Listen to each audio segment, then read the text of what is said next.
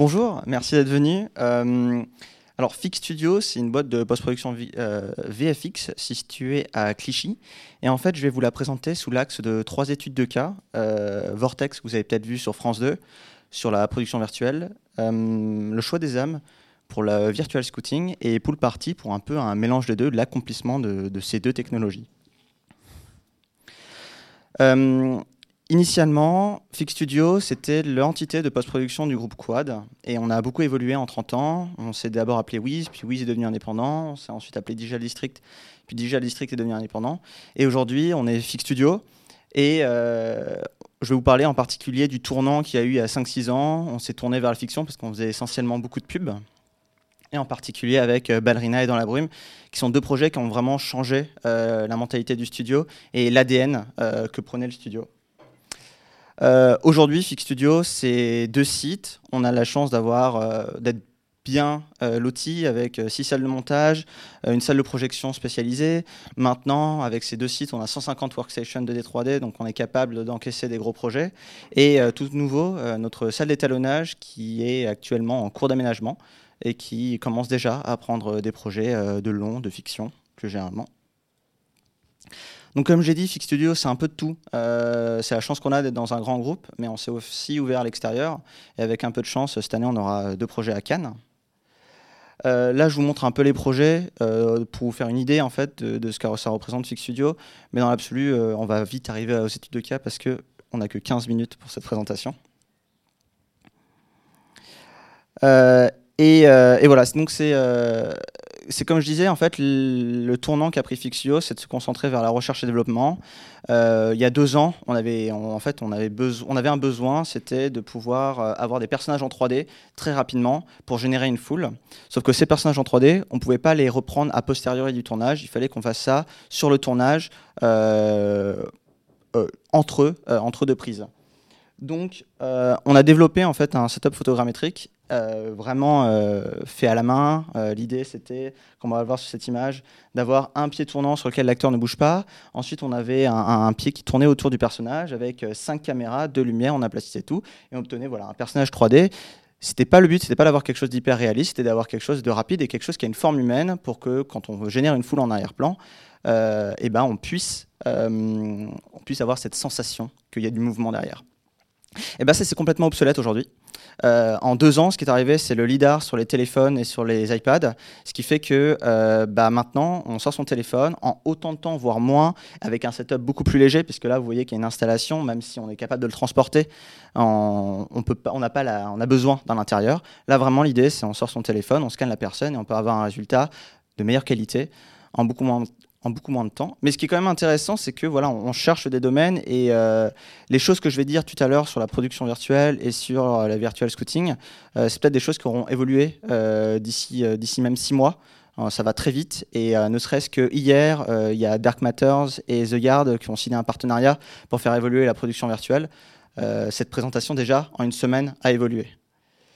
Euh, parlons de Vortex, un 6x52 minutes, euh, réalisé par Slimane Baptiste, euh, produit par Quadrama, qui est sorti sur France 2 récemment et qui va bientôt sortir sur Netflix. Et je crois que les DVD sont déjà disponibles. Si vous avez accès au PowerPoint, vous pouvez aller voir le trailer, mais on va vite regarder des images clés. J'ai évité de mettre des vidéos parce que ça lag et puis on est sur un PDF. mais pour ceux qui n'ont jamais vu de production virtuelle, voilà à quoi ça ressemble. Dites-vous que c'est juste un énorme écran LED, celui-ci fait 15 mètres de long, euh, sur lequel on va projeter une image. Donc ça peut très bien être une image 2D comme une image 3D. Et moi, je vais partir de l'axe de l'image 3D parce que c'est ce qu'on fait à Fix Studio. Et plus généralement, je pense que vous avez déjà tous entendu parler de la 2D et je vais du coup me concentrer sur l'axe 3D. Euh, l'idée, c'est que sur la caméra, euh, il y a un tracker qui permet de le géolocaliser dans l'espace. Et du coup, grâce à ça, eh ben, euh, on peut avoir une fausse caméra dans l'environnement 3D et se dire, bah, très bien, bah, cette caméra est là. Et quand elle bouge, elle fait semblant de bouger tout l'environnement et on a l'impression que la perspective change. Et du coup, on a l'impression d'être dans un décor virtuel. Pour faire Vortex, on a dû scanner une plage de 1 km de long qui est sur la, la, plage de Corsen. Euh, avec des marées. En fait, c'était une des bases pour laquelle on s'est penché vers la production virtuelle. L'idée, c'était pas juste de faire de la production virtuelle pour faire de la production virtuelle, c'était qu'on avait vraiment un enjeu. Euh, scénaristiquement, euh, l'acteur principal, Thomas Sisley, Ludovic, dans l'histoire, se trouve dans, une, dans, une, ce qu'on appelait la salle noire. Il mettait des lunettes, il permettait d'aller dans une autre temporalité. Et du coup, ça expliquait scénaristiquement. Mais aussi, en fait, comme il était dans cette salle noire, il ne pouvait pas être influencé par le vent. Et euh, artistiquement, on avait besoin d'une golden hour permanente. Et en termes de plan de travail, et eh bah, euh, sur les plages de Bretagne, il y a des marées. Donc tout ça réuni, on se trouvait avec même pas trois heures de tournage par jour, ce qui est compliqué pour faire une série. Donc on s'est tourné euh, vers la, production virtuelle. Ce qu'on s'est dit d'abord, c'est on va définir des règles.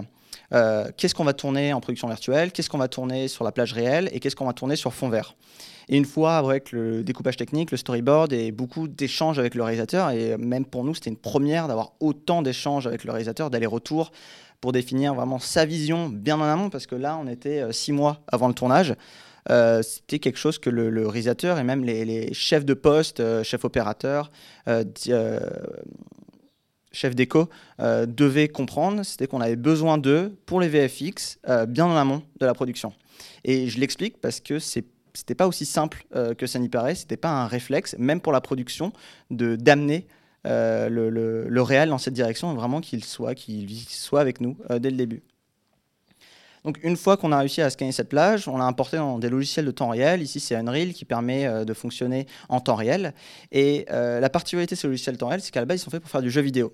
Sauf que ces, logiciels de, jeux vidéo, à la toute fin, ils font ce qu'on appelle un export final, une compilation, et ça permet voilà, d'optimiser entièrement la scène et d'avoir du temps réel. Nous, on n'avait pas cette, euh, on n'avait pas cette euh, possibilité parce que la manière dont fonctionnent euh, les, murs LED, c'est de fonctionner directement dans le viewer de l'écran. Ce qui faisait que même si on travaillait sur un logiciel temps réel qui est vraiment spécialisé temps réel, eh ben, on perdait beaucoup d'outils. Et c'est dommage parce qu'à six mois après, il y avait la nouvelle version du logiciel qui sortait qui permettait vraiment d'avoir quelque chose de fluide. mais notre première problématique, c'était de réussir à faire tourner notre sel justement en 50 images, enfin, ouais, ça, 50 images secondes, parce que euh, il faut que ça tourne au double de la caméra. Et si on voulait faire du ralenti, il bah, fallait que ça tourne à 100 images secondes. Et quand on n'a pas l'habitude et qu'on de, et que l'idée c'est de faire vraiment du rendu, bah, c'est une, nouvelle, euh, une nouvelle expertise à apprendre. Euh, à la finalité, euh, on a tourné 10 euh, jours en plateau virtuel. On a rencontré quand même euh, pas mal de, découvertes, en fait, de, problématiques. Il y a pas mal de, En fait, tout le monde en fait, devait réapprendre ce que c'était que tourner sur fond vert. Que ce soit le, réalisateur, il pouvait pas tourner 5 mètres plus loin. Parce que ce n'était pas juste déplacer son, tout l'équipement. C'était juste la scène n'était pas optimisée pour tourner 5 mètres plus loin. Donc on avait du mal à faire rentrer ça. Euh, ensuite, avec euh, les chefs d'éco, il y a vraiment une importance. En fait, c'est la même chose que le fond vert, c'est-à-dire que euh, pour qu'on on soit bluffé, le décor à l'avant-plan est très important. Et quand on voit des making-of de The Mandalorian ou de 1989, on voit que la présence du décor est très importante et vraiment fait le tout. là, malheureusement, on était parti que sur du sable et quelques rochers, et ça permettait pas assez d'accrocher. Donc, il y a pas mal de décos qui ont été rajoutés après en CG pour vraiment réaccrocher tout le monde à la production virtuelle. Et ensuite, euh, même pour le, chef-op, on n'avait pas anticipé euh, que euh, les écrans puissent rétroéclairer à ce point euh, les personnages. Ce qui fait que lorsqu'on a cette idée de faire une golden hour, c'est-à-dire avec des belles ombres portées euh, qui traînent, euh, bien marquées noires, et ben quand on a un écran qui rétroéclaire et qui du coup casse l'ombre, on a le choix, soit on, éclaire plus, on éclaire la globalité de la scène pour créer des bons raccords, mais nos personnages sont moins éclairés, soit on éclaire que nos personnages, mais du coup, bah, en post-prod, il va falloir revoir les raccords des corps réels et des corps virtuels. Après, c'est très intéressant parce que euh, la production virtuelle, on peut imaginer plein de choses. Ici, on a à la fois fait euh, du fond vert euh, et dites-vous qu'un mur LED, c'est parfait en termes de, fond vert parce que c'est un verre uniforme, c'est un verre qui émet la lumière, c'est magique, qui est en post-production. Et derrière, on pouvait même faire des, effets en post-production directe, c'est-à-dire qu'en bas, on était en train de filmer, puis on quillait le, fond vert en direct, et puis on était capable bah, de montrer l'effet final et de d'acter euh, des effets visuels en amont. Euh, donc, Vortex, c'était quand même un projet assez compliqué. On a rencontré pas mal de problématiques euh, que la post-production a, beaucoup encaissées. mais ça nous a donné plein de clés, aussi bien à nous, au studio, au réalisateur qui du coup maintenant veut faire d'autres projets de ce style et c'est prévu d'ici deux ans. c'est pas ces problématiques, elles étaient intéressantes à prendre en compte. En développant euh, les logiciels temps réel, on a été amené sur un autre outil qui s'appelle euh, le Virtual Scouting. L'idée, en fait, c'est de permettre aux, réalisateurs et aux chefs de poste de se projeter bien en amont euh, sur leur tournage. C'est-à-dire que le concept, l'idée, c'était que dans six mois, il fallait construire un décor, mais on ne savait pas si on voulait le construire de 15 mètres ou de 12 mètres, s'il fallait créer une certaine ouverture pour permettre, c'était de créer un, un, trou durant la Seconde Guerre mondiale, en huis clos, où les deux personnages seront coincés tout au long du film. Et euh, bah, tout ça, on s'est dit, euh, autant euh, bah, le faire en 3D, mais pas simplement juste se dire, demander au réalisateur de se poser à côté de nous devant un écran et lui dire qu'est-ce que t'en penses? C'était de lui mettre un casque pour le plonger à échelle 1 dans son propre univers, bien en avant de, son tournage et de la construction de son décor avec, euh, avec des outils modulables, c'est-à-dire que euh, toujours cette idée de temps réel, euh, notre, notre réalisateur eh ben, il disait Ah, mais moi j'aimerais bien voir qu'est-ce que ça donne 15 bêtes. Hop, on changeait les paramètres, on avait un trou de 15 bêtes. Qu'est-ce qui se passe si on agrandit la taille du trou? Qu'est-ce qui se passe si on crée des ouvertures? Et pas simplement, on lui donnait les mains une caméra Ici, on avait pris euh, les informations capteurs de la mini-élève, parce que c'était ce qui était prévu de tourner, avec euh, toutes ces focales, et il pouvait échanger, puis il pouvait tester, il pouvait découvrir son décor euh, bien en amont. Et ce qui est intéressant derrière, c'est qu'il y a vraiment des échanges avec les chefs de poste. à la fin, nous, on s'attendait la première fois qu'on l'a fait à ce que ça dure 20 minutes. Et la finalité, c'est que ça a été une discussion de deux heures qui a eu qu'il est venu trois fois euh, à Fix Studio découvrir l'outil. Et d'ailleurs, si jamais ça vous intéresse, bah, on fait des sessions pour euh, découvrir un peu l'outil euh, de production de virtual scouting. Voilà, donc on pouvait euh, déplacer le décor, ouvrir, euh, se balader, et on a décidé de pousser le vice en créant tout un univers, c'est-à-dire que dans le scénario, il y avait trois ambiances, il y avait une ambiance un peu neutre, une ambiance de neige et une ambiance de pluie, et c'est ce qu'on a décidé de mettre en place, et ça a apporté des, changements dans le scénario, parce que le, réalisateur arrivait à se projeter bah, un an avant son tournage, six mois avant la construction des décors. Euh, la conclusion de ça, c'est que nous, à la base, on, voulait, depuis longtemps tester ça. Euh, et à la fin, à la fin de, l'épisode, voilà, ça a duré euh, deux mois pour faire cette scène avec euh, deux personnes. et bah, le, chef d'éco et le producteur. Alors déjà, le producteur nous a dit qu'en fait, on devrait faire ça pour tous les projets. Et ensuite, le chef d'éco nous a dit que bah, lui, il venait de gagner sûrement deux semaines de, de, construction de décor. Et même si nous, on a passé deux mois avec deux personnes, euh, je suppose que l'équipe d'éco, c'était 5 personnes. Bah, S'il n'y a pas un gain de temps, au moins il y a un gain d'argent euh, sur ce genre de solution. Et pour terminer, on va, parler de Pool Party, qui est un clip qui est actuellement en cours de, de VFX. Le montage s'est terminé la semaine dernière. Euh, on était parti de ça. En fait, l'idée, c'était on voulait construire, pareil, les murs LED, production virtuelle. Et la chance qu'on a eue, c'était que la déco se faisait dans le studio fond vert de Fix Studio avec euh, le réalisateur qui a vraiment euh, accepté de, rester pas très loin de Fix Studio. Il travaillait dans une salle à côté sur d'autres projets, ce qui nous permettait d'avoir un échange, constant entre, euh, bah, pas vraiment la production, mais en tout cas les équipes VFX, les équipes déco et les équipes réelles. Et en, permanence, on pouvait descendre voir la déco, avoir des échanges. Ce qu'on a fait sur ce projet, c'est que justement, on a scanné le décor, là, bas justement, Justement, là, on a utilisé la technologie euh, de LIDAR. Euh, si vous avez le PowerPoint, vous pouvez cliquer dessus et ça mène vers une vidéo qui est un peu plus explicite que juste des photos. Mais euh, tout ça pour montrer que plus le décor avançait, nous, en permanence, on était capable de récupérer ce décor-là, l'intégrer dans notre scène virtuelle, pouvoir comparer, pouvoir faire des textures qui sont similaires entre le réel et le virtuel replacer les choses, avoir un, réel échange, ce qu'on a moins eu sur Vortex. En même temps, le projet est un peu plus petit, elle permettait un peu plus. Et derrière, bah, on est capable d'avoir des images comme ça.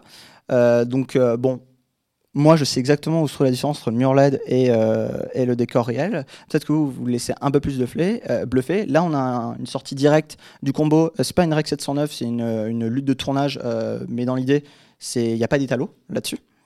Et pareil pour ce plan aussi. Et euh, ce qu'on a vraiment aimé, c'était que comme on avait le réal à portée de main, euh, on a vraiment pu prendre le réal, euh, le poser à côté de nous et lui faire bon bah donne-nous tes axes de caméra et nous on va te faire cette partie du décor parfait. Donc c'est ce qui est arrivé. Et même durant le tournage, pendant que les équipes étaient en train de, bah, de réinstaller la lumière pour changer de plan, le, le, réalisateur, enfin les réalisateurs, allaient derrière un poste euh, pour anticiper leur prochain mouvement de cam, discuter avec les, équipes techniques pour savoir euh, quels étaient les enjeux, quelles allaient être les complexités, est-ce que si on a un mouvement ici, est-ce que ça marche bien? Et euh, ne serait-ce que aussi le rapport script de ce projet était entre guillemets quasiment parfait parce que chaque caméra était enregistrée, données d'informations qu'on pouvait derrière, qu'on va pouvoir réutiliser derrière si jamais on a des VFX en plus. Voilà, j'espère que je suis resté en temps, j'en ai aucune idée. On va dire que, oui. Et puis, euh, je suis passé très rapidement euh, sur les projets, ça s'entend. Euh, sur le site web, vous pouvez retrouver un making-of de 15 minutes de Fix Studio de, Vortex qui vraiment explique concrètement tout le projet. Il y a aussi un breakdown détaillé sur la partie VFX. Et bientôt, dans deux mois, on aura la même chose sur Pool Party, parce que vraiment, c'était l'accomplissement de la production virtuelle, du virtual scouting ça nous permettait vraiment, bah, nous en fait c'est ça qu'on veut euh, faire dans les effets spéciaux, euh, c'est discuter et être au plus proche de la vision du réalisateur et euh, avoir vraiment le réalisateur à portée de main, le chef d'éco, le chef, chef op, qui nous a fait faire des changements de lumière sur les scènes virtuelles. Et bah, je trouve que c'est la meilleure façon de faire des VFX qui répondent aux besoins et aux envies du réalisateur et qui ne soient pas frustrés sur le tournage et en post-production. Merci beaucoup.